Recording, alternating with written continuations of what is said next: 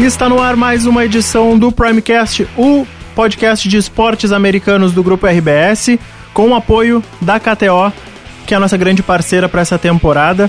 Hoje o Douglas Demoliner não está aqui, ele está curtindo o nascimento da Cecília, que veio ao mundo na quarta-feira passada. Parabéns, Douglas. Espero que a tua família tenha muita felicidade, que a Cecília traga muita alegria para vocês.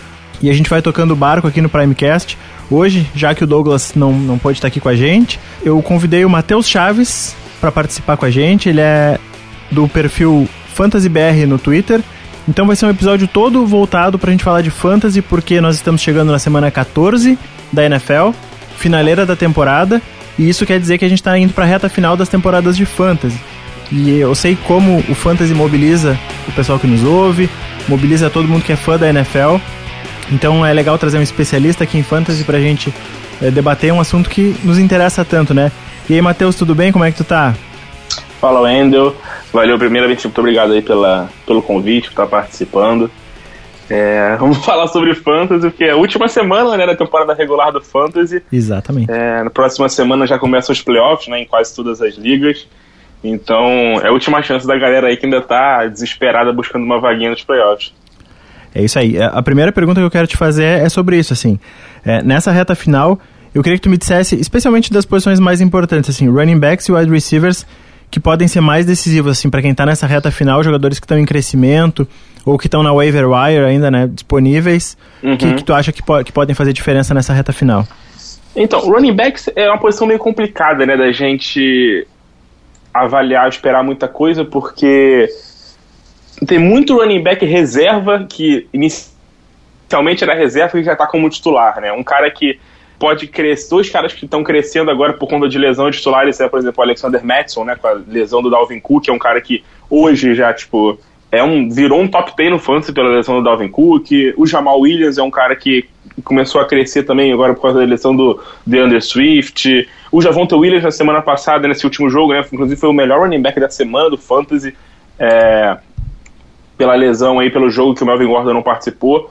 Eu acho que vale a pena a gente ficar de olho no Ramon Stevenson, do New England. Eu sei que o New England tá de baia essa semana, mas pra galera aí que pode querer alguém na waiver, um cara que pode fazer alguma, alguma coisa aí desses jogadores que estão na waiver pros playoffs, o Ramon Stevenson é um cara interessante, né? Porque o Damian Harris é, saiu no meio do jogo ontem, ele se machucou, machucou né? No jogo do, dos Patriots lá contra os Bills. O adutor da coxa, né? É isso, ele se machucou, a gente não sabe de fato a, a gravidade da lesão, acho que ainda não saiu nenhuma notícia. Mas o Ramon Stevenson, independente do Damian Harris é, jogar ou não, ele é um cara que tem tido um bom volume de jogo, tem corrido bastante, tem corrido bem. O New England é um time que está correndo bastante com a bola, né? No jogo de ontem, então, esse não é nem um parâmetro, mas é, no geral, o time está correndo bastante com a bola, então é um cara que vale a pena ficar de olho, não é um nome que é, tá, em, tá em times em todas as ligas, né? Em muitas ligas ele ainda deve estar na waiver, ainda pode estar ali pingando ali para quem, quem precisar de um running back. É, é, eu, eu queria te perguntar do, do, dessa parte do calendário, né? Porque agora uhum. nessa, nessa reta final a gente costuma olhar para Às vezes é muito decisivo quem, quem cada time enfrenta. E os times Sim. mais fracos, é, olhando aqui, né, que são o Texans, Jaguars e Lions, né? São os times que têm cedido mais pontos de fantasy. Uhum. Texans pega Seahawks, Jaguars, Chargers e 49ers. O uhum. Jaguars pega Titans, Texans, Jets e Patriots. E o Lions Sim. pega Broncos, Cardinals, Falcons e Seahawks. Isso aí eliminando Sim. a semana 18, que na maioria das ligas não tem para fantasy, né? Então desses Sim. times aí daqui a pouco surge alguém que pode, pode fazer diferença nessa reta final, né? É, tem alguns bons nomes, assim, tem alguns jogadores que tem um calendário bom, assim, no, no final. É, tipo, o Chiefs tem um calendário bom para running back. É, apesar do, do, do Clyde Edwards e não tá sendo um cara muito confiável, é um cara muito seguro, mas tem um calendário bom ali, tipo, são times que estão tirando bastante pontos para running back. Acho que vale sempre a pena a gente ficar de olho nesses calendários, né? Porque acaba surgindo alguns nomes que a gente não espera nada, mas que nos playoffs conseguem jogar muito bem, porque tá com um calendário tranquilo, consegue um calendário fácil, consegue pega alguns times mais fracos, como você falou, Texans, pega um Lions, pega alguns times mais fracos, assim, principalmente um game script em jogo de fantasy conta muito, né, a maneira como o jogo se desenrola, principalmente para running backs, né. Sim. Muitas vezes você pega um time mais fraco, né, o seu time pega uma equipe mais fraca e acaba abrindo uma diferença grande de pontos, então o running back acaba correndo mais com a bola, o time não precisa forçar muito passe, então você acaba contando muitas vezes contra um Houston Texans que está lá embaixo, que não tem oferecido tanta resistência. O Detroit Lions da vida, que apesar de ter ganho essa semana, não é um time que tem, oferece tanta resistência a, a times melhores assim e tudo mais. É, esses, esses, confrontos são muito bons, principalmente para os running backs. Eu agora quero levar a conversa um pouco para um lado mais conceitual, assim, de fantasy. É, tava... Eu tenho uma liga principal que é a Brain League, que o pessoal joga Dynasty já faz cinco anos tudo mais. Até vou mandar um abraço pro pessoal que está nos ouvindo certamente aí. É, e eu quero te fazer uma pergunta, assim, pra questão de. pra Dynasty, que é um, um planejamento mais de longo prazo, né? E que envolve picks também. É, como, uh, por exemplo, na, na, na, liga que eu jogo, são 10 keepers de, de 15. Tá? Então, uh, é como se o draft começasse na, na 11 rodada, basicamente, né? Então, ele envolve mais novatos. Nesse tipo de formato, Dynasty, tu achas que as, que as picks de draft têm valor? É, ou é um valor muito, muito mais baixo, reduzido, em função de, de envolver mais novatos e, e, jogadores que não ficaram nos keepers? Em, em questão de, de troca, você está falando? Na hora de fazer trocas? ou tá...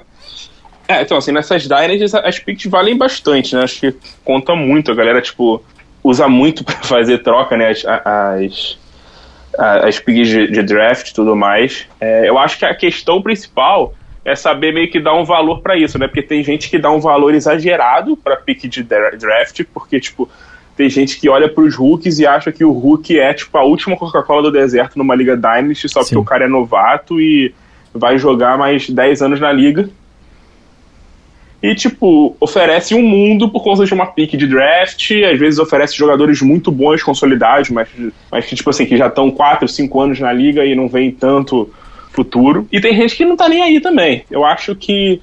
É, eu acho que a questão das três de, draft, eu acho que depende muito do seu time em si, né? Eu acho que depende muito de como tá montado o seu time. É, é o que, tipo assim, eu costumo falar, tipo, um um título no Fantasy vale a mesma coisa se o título for nesse ano ou se for daqui 10 anos. Então, o importante é sempre a gente estar tá ganhando e tal, montar um time consistente. Então, eu acho que a gente tem que sempre, tipo, balancear como está o nosso time. Tipo, Sim. se você o time tá um time, um time bom, um time bem formado e um time que você acha que pode ser campeão no ano, eu acho que, tipo, você pode buscar um, entre aspas, né, um all-inzinho assim, tipo, oferecer pick de draft, oferecer principalmente para aqueles, aqueles owners, né, aqueles gerentes que, que olham para as picks de draft e veem nela algo muito grandioso.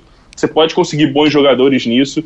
É, o interessante nas ligas Dynasty é tipo assim, é que a gente tem que ver o que cada owner tipo, dá de valor numa liga Dynasty, né? Tem, como eu falei, tem owner que dá valor muito grande para as picks de draft, tem owner que dá muito valor para os rookies, tem owner que tipo não dá muito valor para isso, acha que rookie às vezes é uma enganação, às vezes é algo que pode tipo é, ludibriar, iludir um pouco, né, por ser jogadores novos e tudo mais. Acho que tudo vale da maneira como cada um vê, principalmente essas picks no draft. E tem, tem dois pontos aí em relação ao que tu falou. É, o primeiro é que, às vezes, como tu falou, né, o jogador, o running back, às vezes um running back de sexta ou sétima rodada consegue, é, sai na primeira ou na segunda rodada de um draft de, de fantasy, né, porque é, ele acaba sendo super valorizado porque assim, se tu parar pra pensar os jogadores que, que não saem nessa. Uh, que não ficam keepers, são jogadores de baixo nível, né? Então, essas primeiras rodadas de, de draft de, de fantasy, de, de Dynasty, são basicamente reservadas só para os novatos, né? E, e claro, os, os, running backs e wide receivers que são de primeira, segunda rodada saem logo cedo. E aí, às vezes, o jogador prefere dar um dar um tiro, né? Arriscar num, num cara de quinta, sexta, sétima rodada no running back e às vezes dá certo, né? Esse ano, por exemplo, teve o Eli Mitchell do 49ers que foi super bem, mas na maioria das vezes o cara acaba perdendo valor, né? Às vezes vale envolver na troca. E a outra questão é, em relação a, a valor né, das picks, eu acho que isso que tu falou é perfeito e acho que se aplica até na NFL da vida real também, né?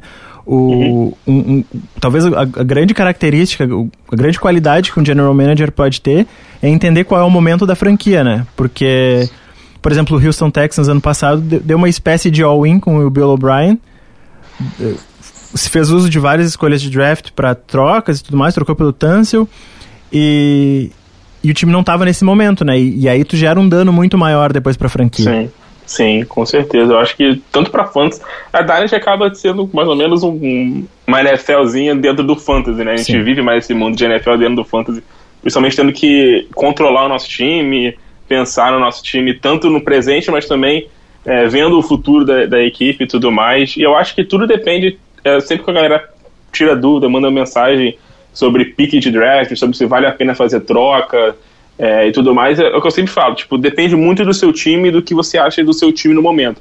Se o seu time é um time que está pronto para vencer, eu acho que vale a pena você investir para vencer. Acho que vale a pena você investir. Lógico que você não vai pegar um, um jogador ou, sei lá, vai mandar uma troca envolvendo três piques de primeira rodada, quatro piques de primeira rodada. Não é tipo, fazer essas loucuras.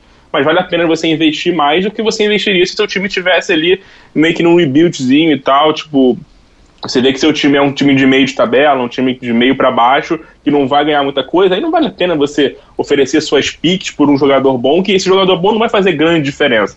Às vezes é melhor você, em dois, três anos ali, ir remontando o seu time numa Liga Dynasty. Sim. É, tu, chega, tu jogou, tu joga alguma liga com salary cap? Jogo, jogo, jogo uma liga, uma, jogo uma, uma liga com salary cap. Jogava duas, eu saí de uma, tô jogando uma só com salary cap. Eu queria te perguntar, como é o modelo da tua liga, da liga que tu joga, e o que tu acha uhum. de, de, ligas com salary cap? Então, eu jogo uma liga com salary cap, é, são 14 times, né? A gente joga. É, é, tanto tem jogador de ataque quanto jogadores de defesa, né? Jogadores individuais de defesa na, na liga. É, eu jogo essa liga tem dois, três anos, tá? Tem uma galerinha que joga com a gente. É, é bem legal, cara. Eu curto bastante o modelo, é diferente.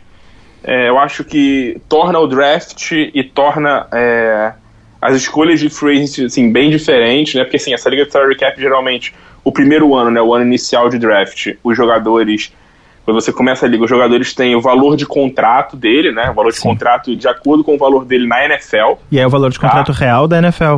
É, a gente vai fazer geralmente o valor real da NFL, Sim. com tipo, o, número, ah, o valor anual, com é, o número. O, o número de, do contrato dele, né, os anos que ele tem de contrato com a equipe e tudo mais. Sim. É, a maioria das ligas eles limitam a quatro, então tipo, o jogador quando tem um contrato na, na equipe muito grande, Geralmente, numa liga com salary cap, eles limitam até quatro anos, assim, depois de quatro anos o cara vira um free agent. É, e é legal, o que eu acho mais legal é justamente a parte da free agency, né? Tipo, no meio da temporada, você, tipo, tem jogadores na sua equipe que que estão saindo, que você tem que, tipo, que você não, não, tem como pegar, que eles vão virar free agent e você começa meio que um leilão. Aí você vira um leilão por, pelo jogador, né? Tipo, você não tem muito é, um controle sobre a sua equipe quando o seu jogador tá vira free agent e acaba o contrato dele. Então qualquer equipe pode ir lá, pode buscar e você tem que avaliar o seu time, avaliar o quanto que você tem de gasto, quanto que você tem. É bem legal, dá um trabalhozinho, dá um trabalho, mas Sim. eu acho muito maneiro, acho muito válido, tipo, para quem quiser jogar. A gente joga no modelo. É, as plataformas hoje não tem, né, esse formato, só é. as plataformas, algumas plataformas pagas, como a do My Fantasy League e tudo mais são plataformas lá de fora que são pagas. É, geralmente a gente joga pelo, pelo, pela plataforma do Sleeper e usa uma, uma planilha no Excel, né? A galera tem uma planilha do Excel que o pessoal faz que gera toda essa todo esse controle das equipes, bota o salário dos jogadores, faz essa planilha de leilão e tudo mais. É, acho que é bem legal, assim, é bem bem diferente. E ele é muito mais desafiador do que, se a gente para pra pensar na, na, construção do elenco, do que a própria NFL de verdade, né? Porque a NFL de verdade, os, os general managers, os times têm controle sobre os contratos. Daqui a pouco consegue fazer um contrato que, uh, usando signing bônus para espalhar o cap hit do jogador. É, é, ou quando daqui a pouco tá, o, o cap tá apertado deixa uma extensão para mais adiante. E no, e no caso do jogador de fantasy não tem muito controle, né? Sobre o, é, é, o time lá que renovou e aí está usando como base o salário real do jogador na NFL, o, o, jogador de fantasy fica um pouco sem controle sobre isso. É, a gente fica meio com controle e assim, a gente só começa a ter assim é, um, entre aspas, né, um controle maior quando acaba o contrato do jogador. E que aí, quando acaba o contrato dele é, na liga, né, ele vira um free agent na, no fantasy, também. Sim. Eu vou dar um exemplo, eu, tenho um time aqui que eu tenho, por exemplo, o Ezequiel Elliott está no meu time. É, ele tem contrato aqui até 2023 e tal, 2024 ele é free agent uhum. na minha liga. É, em 2024 eu vou ter que oferecer para ele um contrato, então é tipo assim, aí eu que vou ter que avaliar o meu time, ver quanto que eu tenho ainda de salário disponível, ver quais são as posições do meu time que ainda preciso montar e tudo mais, e avaliar para oferecer um contrato para o jogador, né? É, eu acho que isso é legal. Acho que no draft é muito legal fazer isso, porque no draft que os jogadores já vêm com o salário pronto, né, da NFL, com aquele salário já, tipo, da liga, uhum. muitas vezes um cara que é muito bom, que numa liga normal sairia na primeira rodada, no primeiro ali, tipo, lá no alto, ele acaba não saindo porque o contrato dele é muito grande e a galera, tipo, às vezes pega ele só mais lá embaixo. Pega outros jogadores que tem um nível mais ou menos parecido, um nível um pouquinho abaixo, mas tem um contrato muito melhor. Então, Sim. assim, acaba falhando muito, né? É, jogadores em contrato de Hulk, então, é, acabam saindo muito, muito lá em cima, a galera dá um valor muito grande pelos jogadores que estão em contrato de Hulk, né? Porque tem, sei lá, é, quatro, às vezes até cinco anos ali de, de contrato geralmente quatro anos, então, e estão com salários menores do que jogadores mais consagrados, já estão em segundo, terceiro contrato na liga. Sim, é, na, na, minha liga a gente até brinca com isso, porque alterou completamente, assim, o, os jogadores elite são, são ainda valorizados e os novatos são supervalorizados. E tem o, o pessoal do, do limbo, a gente brinca que, por exemplo, o Amari Cooper perdeu completamente o valor. Porque ele não é um uhum. jogador que chega a ser elite a ponto de, de valer a pena. E o contrato dele é uma média anual de 20 milhões. A gente vai se basear, a gente tá se baseando, a gente tem 40% do cap real da NFL, é o cap da nossa liga. Uhum. E, e, o, e o contrato real do jogador em média anual. Então o, o Amari Cooper é 20 milhões e o salary cap vai ser mais ou menos 80 milhões. Então fica realmente muito pesado e o Amari Cooper talvez não justifique isso. Sim, acho que tem que fazer esse meio termo desses jogadores aí que não são nem rookies e nem, tipo, a primeira prateleira, a gente tem que, tem que avaliar muito para ver se vale a pena, né, dar, dar um contrato para esses caras, porque senão acaba comprometendo teu time, né? Tem um time que tem que dar o salário para todo mundo, infelizmente não tem, tipo, como não oferecer salário, você tem que gastar o dinheiro, então o jogador assim acaba comprometendo demais. Uh, vamos aqui para um assunto de running backs. Uh, o Derrick uhum. Henry foi um cara que estourou só no terceiro ano da carreira, né? E o, e o Jonathan uhum. Taylor também agora está estourando no segundo. O que eu queria te perguntar é que indicativos que a gente pode se apegar a um running back em, em início de carreira para avaliar quando ele. Ó, esse cara é um, é um, cara que pode estourar realmente, que daqui a pouco no segundo, no terceiro uhum. ano ele vai, vai estourar. Porque às, às vezes tem. O, Ezekiel Elliott mesmo é um exemplo de jogador que já chegou na NFL tendo um impacto imediato. Nem todos Sim. são assim, não quer dizer que o jogador vai ser ruim. Sim. É, eu acho que tem alguns, alguns fatores. Eu acho que primeiro depende, logicamente, do time que ele tá. Mas eu acho que o maior fator, assim, fora o talento do cara, né? Que a gente geralmente a galera avalia quando o cara sai da faculdade, né? Tudo mais. É, tem a questão do volume dele, né? Tipo, ver o volume, como vai ser o volume de jogo dele. Dá um exemplo do Javonte Williams, por exemplo, no Denver Broncos. O Javonte Williams chegou para a NFL como sendo um, sei lá, um, running back top 5, top 3 aí dessa classe. É, só que tá dividindo o backfield com o Melvin Gordon, que já é um cara estabelecido na liga. Sim. É, e a gente espera que ano que vem o Javonte Williams exploda, porque assim, o Melvin Gordon vai ser free agent e a gente não sabe se ele vai ficar, se ele vai ficar, né? Muita gente acredita que o Melvin Gordon não fica no Denver na próxima temporada. Até pegaram o, o Javonte Williams. E a tendência é esse cara dominando o backfield explodir, jogar muito bem e tudo mais. É, eu acho que um grande indicativo primeiro é tipo ver o, o, backfield da equipe. A gente tem que ver mais ou menos como é que tá o backfield de uma equipe. Acho que não falta só o cara ser muito bom jogador, porque isso acaba, logicamente, acaba atrapalhando. Quando ele tem ali uma divisão grande, como por exemplo o Travis Etienne, né? Que chegou super badalado, mas pegou um, backfield com o James Robinson. Sim. É, ele se machucou, lógico, não jogou, mas provavelmente ele não teria um impacto que, que ele teria se ele tivesse numa outra equipe que não tem um back, um running back ali mais consolidado, né? É, e tem outros caras que o talento dele a gente consegue identificar já de cara e já acha que o cara vai conseguir brilhar, como é um DeAndre Swift da vida, que tá no, que tá no Detroit Lions, que é um time que não tem um grande ataque, não tem um grande quarterback, não tem basicamente nada ali no, no ataque do Detroit Lions.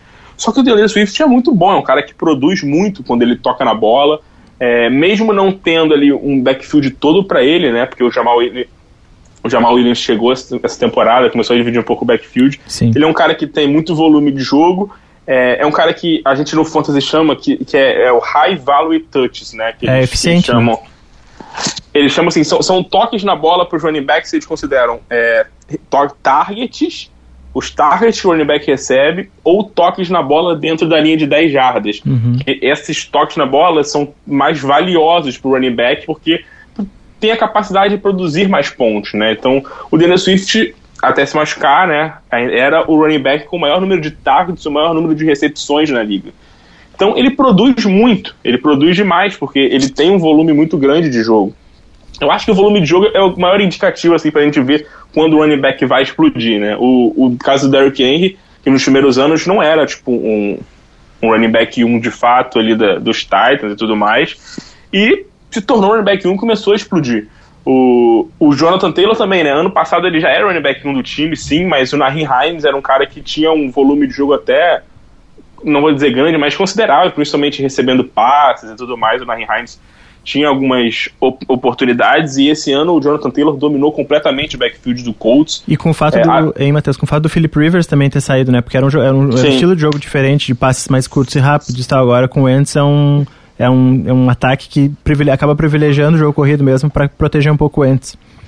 Sim, com certeza. Com uma linha ofensiva boa, eu acho que são muitos fatores, acho que a gente pode avaliar, mas acho que o volume de jogo, é, eu acho que o, o talento conta demais para um jogador, né? Não adianta a gente pegar, por exemplo, um Clyde Edwards-Helaire que quando saiu do draft muita gente não esperava muita coisa dele, no, principalmente no fantasy a gente não tinha ele como um top 5. No draft ele foi draftado pelo Kansas City, todo mundo ficou assim vislumbrado, todo mundo, né? muita gente ficou, não assim, abriu os olhos, ele foi draftado como running back 1 nas ligas Dynasty, o é. running back 2 ali. Só que não virou até agora, não deu muito certo, não, não, não, não foi o que se esperava dele, porque não era um cara que tinha aquele talento todo para suprir a demanda que Esse, esse é um debate dele. legal, né? Porque o, o Hilaire, ele foi, foi muito overdrafted, assim, por ter, sido, por ter saído pro Chiefs. E, na, uhum. por exemplo, na minha liga, ele saiu em primeiro e o Jonathan Taylor em segundo. E, Sim. e, e me parece, assim, é, é estranho dizer isso falando do Andy Reid, mas parece que o Andy Reid não sabe usar direito o Hilaire, porque é, é a, a, gente esperava, né, quando fosse quando ele saiu do draft, que ele ia ser usado em jogo de passe e que por isso ele fazia sentido pro Chiefs. E ele praticamente não recebe, nem liga é, com ponto por recepção. É, se esperava que ele fosse ter um impacto muito maior e nem, nem isso ele está tendo, né? Porque ele é só basicamente só usado no mesmo papel que o Damian Williams tinha, por exemplo. É, é bem estranho. É. Exatamente. E ano passado, assim, com, quando o Levon Bell até chegou, ele, ele, ele o, o Gladiators até começou com um volume de jogo bom na equipe e tal, pro Fantasy, nada espetacular, mas bom. O Levon Bell chegou, o Levon Bell não fez nada, mas tirou uhum. toques dele, uhum. né? Acabou tirando toques dele, atrapalhou o resto da temporada do Gladiators. Esse ano ele infelizmente também se machucou. E a gente vê a comparação dele com o Damian Williams. O Damian Williams consegue produzir mais, pelo menos para fantasy, é, do que o Gladiators nesse, nessa, nessa última temporada e nos jogos que ele, que, ele, que ele jogou, ele conseguiu produzir mais, né? O Gladiators, infelizmente, não conseguiu, tipo, ser aquilo que a gente esperava que ele fosse ser. Na minha liga também, eu draftei ele na frente do Jonathan Taylor numa liga Dynasty, quando ele saiu, quando ele saiu como Hulk, eu draftei ele como o, o running back 1, Sim. e depois o Jonathan Taylor foi como running back 2, me arrependo profundamente quanto a isso, mas fazer o quê? É, uma coisa que eu queria te perguntar também em relação ao futuro do Jalen Hurts, porque ele é um quarterback que é muito melhor para fantasy do que para a vida Sim. real. Até que ponto vale a pena investir nele, por exemplo, em ligas Dynasty, porque para fantasy ele, ele, é um quarterback sólido, é um quarterback 1, né? É, talvez seja o top uhum. 10 aí. Só que a gente não tem nem a certeza de que ele vai ser titular ano que vem. O que, que tu acha dele? Cara, eu, eu tenho um pé atrás com o Jalen Hurts justamente por isso, né? Eu não esperava um ano bom dele esse, esse ano. Ele começou voando no Fantasy, nas primeiras sete semanas ele fez pelo menos 20 pontos, estava voando. Nas últimas quatro, cinco semanas ele caiu bastante de rendimento. Teve, tipo, quatro, quatro dos últimos cinco jogos ele fez menos de 20 pontos, uma coisa assim. Ele deu uma caída boa. É, eu tenho um medo com ele justamente por essa questão que você falou, né? A gente não sabe até que ponto o Philadelphia Eagles vai confiar no Jalen Hurts, porque é, ele produz muito no fantasy porque ele consegue fazer produzir muitos pontos com as pernas, né? Tipo correndo, jardas terrestres, touchdowns terrestres. Só que ao mesmo tempo ele não entrega a mesma coisa lançando a bola, tipo, coisa que, por exemplo, o Kyler Murray faz da vida, que entrega tanto correndo quanto lançando a bola. E o Jalen acaba deixando o time na mão muitas vezes. A gente vê aí que toda hora tem debates do Philadelphia ir atrás de quarterback até um tempo atrás aí falando que o Philadelphia poderia ter ido atrás do, do Deshaun Watson e tudo mais. É, agora o Minchon entrou, né, fez um jogo sólido aí contra o Jets, ganhou.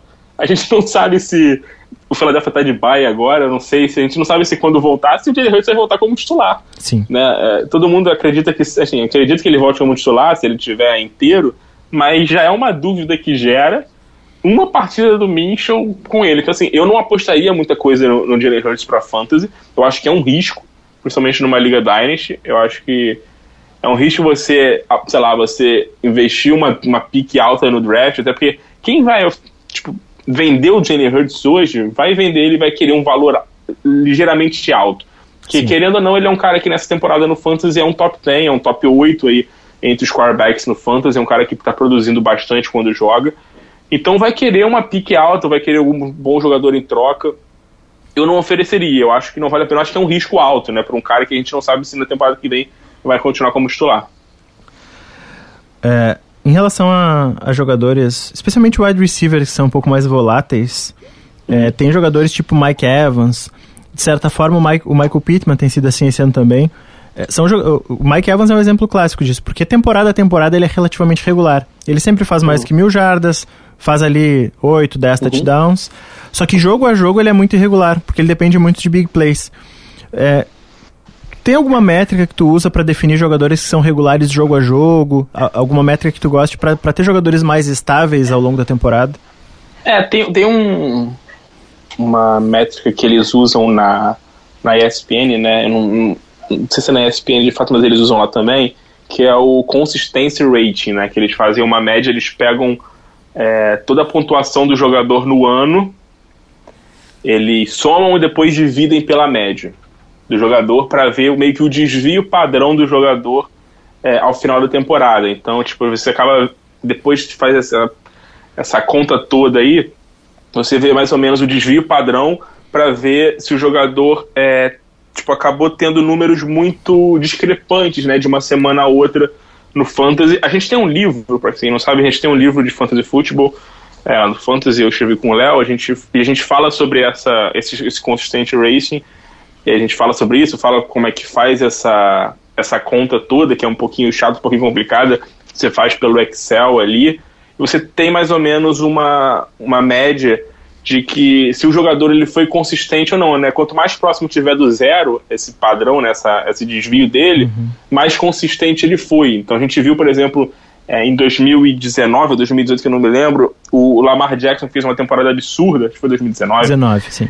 É, ele, ele tinha ali um, um, uma média padrão absurdamente, tipo, o desvio padrão dele era baixíssimo, porque ele basicamente foi muito regular a temporada toda. Todo jogo ele fazia uma média de 20, 26, 27 pontos.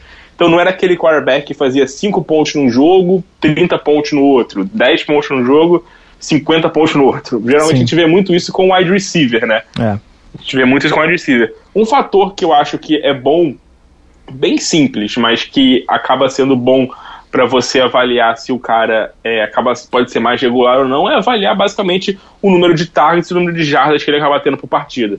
Porque um, um, um, um wide receiver ali que tem um número regular de jardas por jogo, ele, querendo ou não, acaba sendo um cara ligeiramente mais consistente do que aqueles caras que têm uma dependência muito alta de touchdowns. A gente costuma fugir, geralmente, desses jogadores que têm dependência alta de touchdowns, porque eles com certeza vão deixar a gente na mão em muitas semanas. Sim.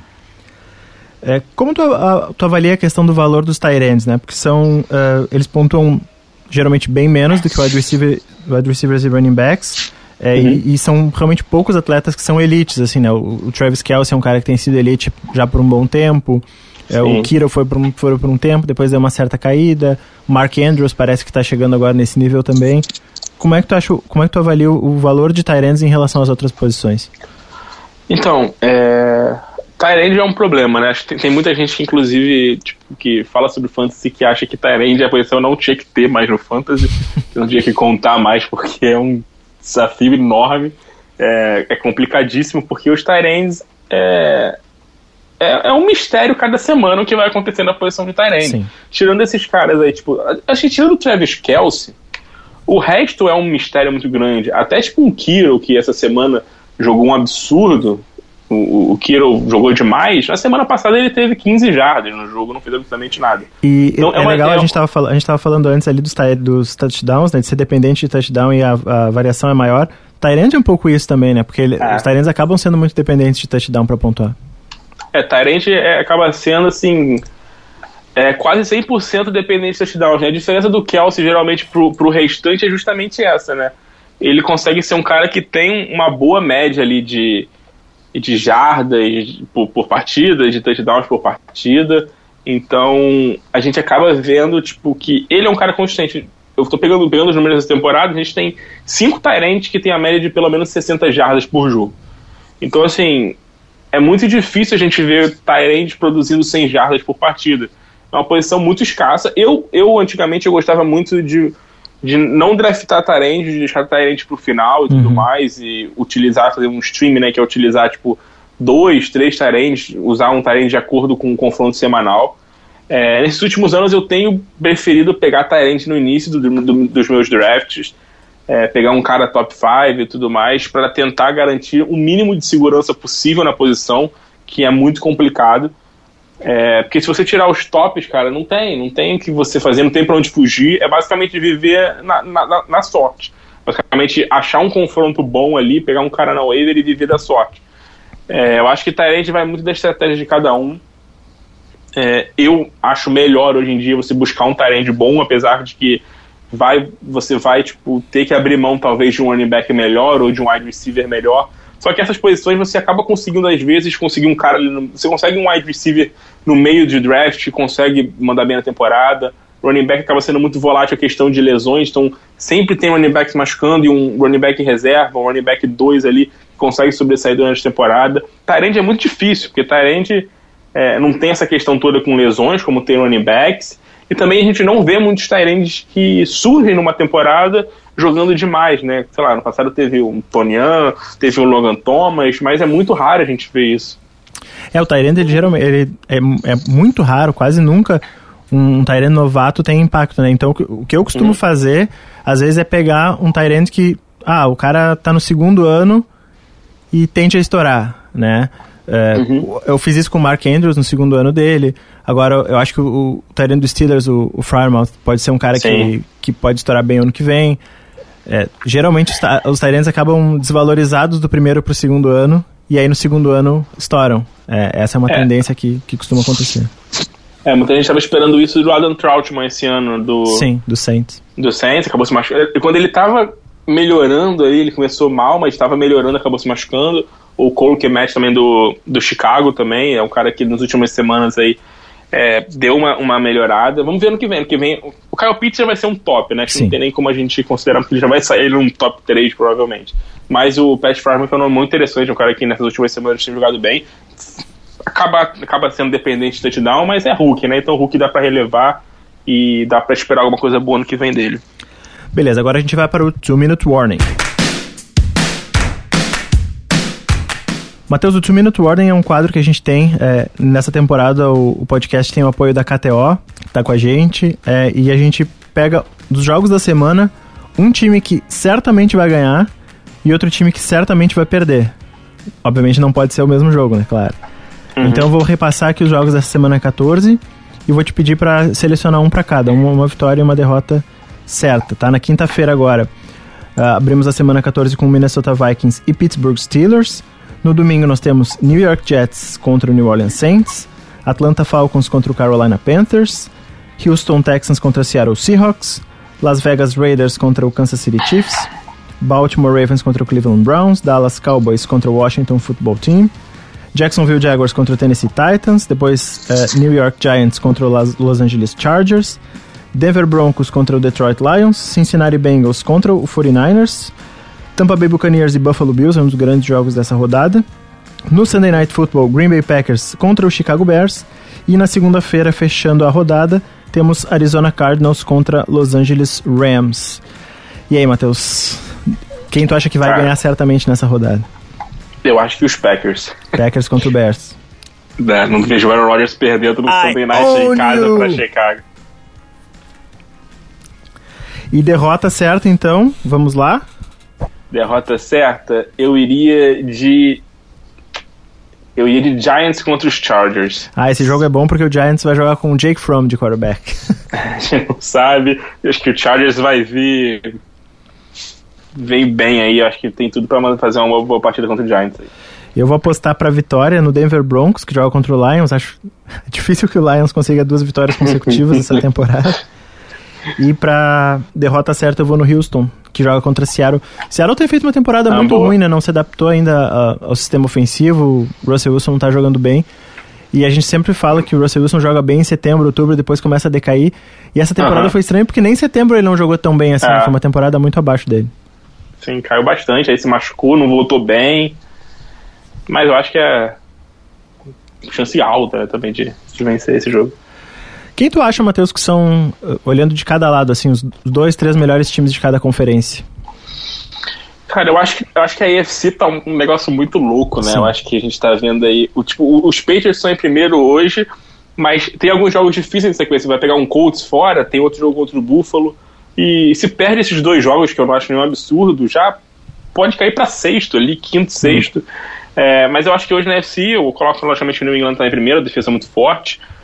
É, eu acho. É, é, difícil não falar do Kansas City, porque a gente sempre acha que o Patrick Mahomes e o ataque do Kansas City uma hora vai vai clicar ali e eles vão jogar bem. E a, a defesa, defesa cresceu bem. muito nessas últimas semanas. A defesa cresceu, né? Que é um, sempre foi o maior problema ali e tudo mais. É, um time que eu que eu gostaria, que eu, que eu gosto, na verdade, que eu acho que pode jogar bem é os Chargers. Eu gosto desse time dos Chargers. Eu acho que tem bastante talento no time dos Chargers. Não sei se vai brigar por, pela divisão e tudo mais. Eu acho que o Bills é um time mais forte, mas eu gosto muito desse time dos Chargers. É, na NFC, eu acho que a gente tem ali, acho, acho que é, deu uma polarizada boa, né? Tipo, nos times que são os melhores, né? Tipo, acho que Cardinals, é, Packers e Tampa Bay, para é. mim, são os três melhores times ali. Eu acho, eu acho muito difícil fugir de uma dessas três equipes. Os Rams é um time forte, é um time muito bom. É, não tem essa confiança ainda, sei lá, no Matthew Stafford, ganhando fora de casa, sei lá, do Green Bay ou do Tampa Bay fora de casa, não, não sei se tem essa confiança. É, e o resto eu não sei. Eu não, eu não, o Dallas Cowboys, quando parece que vai, não vai. É, o resto do time o São Francisco. Eu não, com o Garópolo, acho que infelizmente não dá para confiar no São é. Francisco com o time, time Garópolo. Eu acho que esses três times aí da, da NFC, eu acho que é muito difícil fugir desses três aí para ir pro Super Bowl. Tá legal, Matheus. Eu quero que tu uh, compartilhe com a audiência aí uh, teu, os teus perfis, como o pessoal pode acompanhar o trabalho que tu faz. Ah, então, a gente tá em todas as redes sociais, principalmente no Instagram e no Twitter, né? É só procurar a gente lá por FantasyBR. É, tanto no Instagram quanto no Twitter, a gente está todo dia fazendo trabalho, postando coisas. E a gente tem um podcast também semanal, que a gente sempre faz toda terça-feira, a gente solta um podcast falando, dando dicas para a semana ou falando sobre algum assunto específico para fantasy. A gente tem lá em todas as plataformas. Para quem quiser acompanhar também Fantasy BR aí no nosso podcast. E é isso, vamos que vamos que estamos sofrendo com Fantasy, mas a gente vai ganhar. É isso aí, sofrimento é eterno para quem decide entrar nessa aí. Muito obrigado, Matheus, pela tua participação, tua parceria. Foi muito legal a conversa. Valeu. É, valeu. Então é isso, o quinto episódio do Primecast nessa temporada fica por aqui. Na semana que vem a gente volta falando muito mais de NFL e também voltando a falar de NBA. Um abraço, tchau!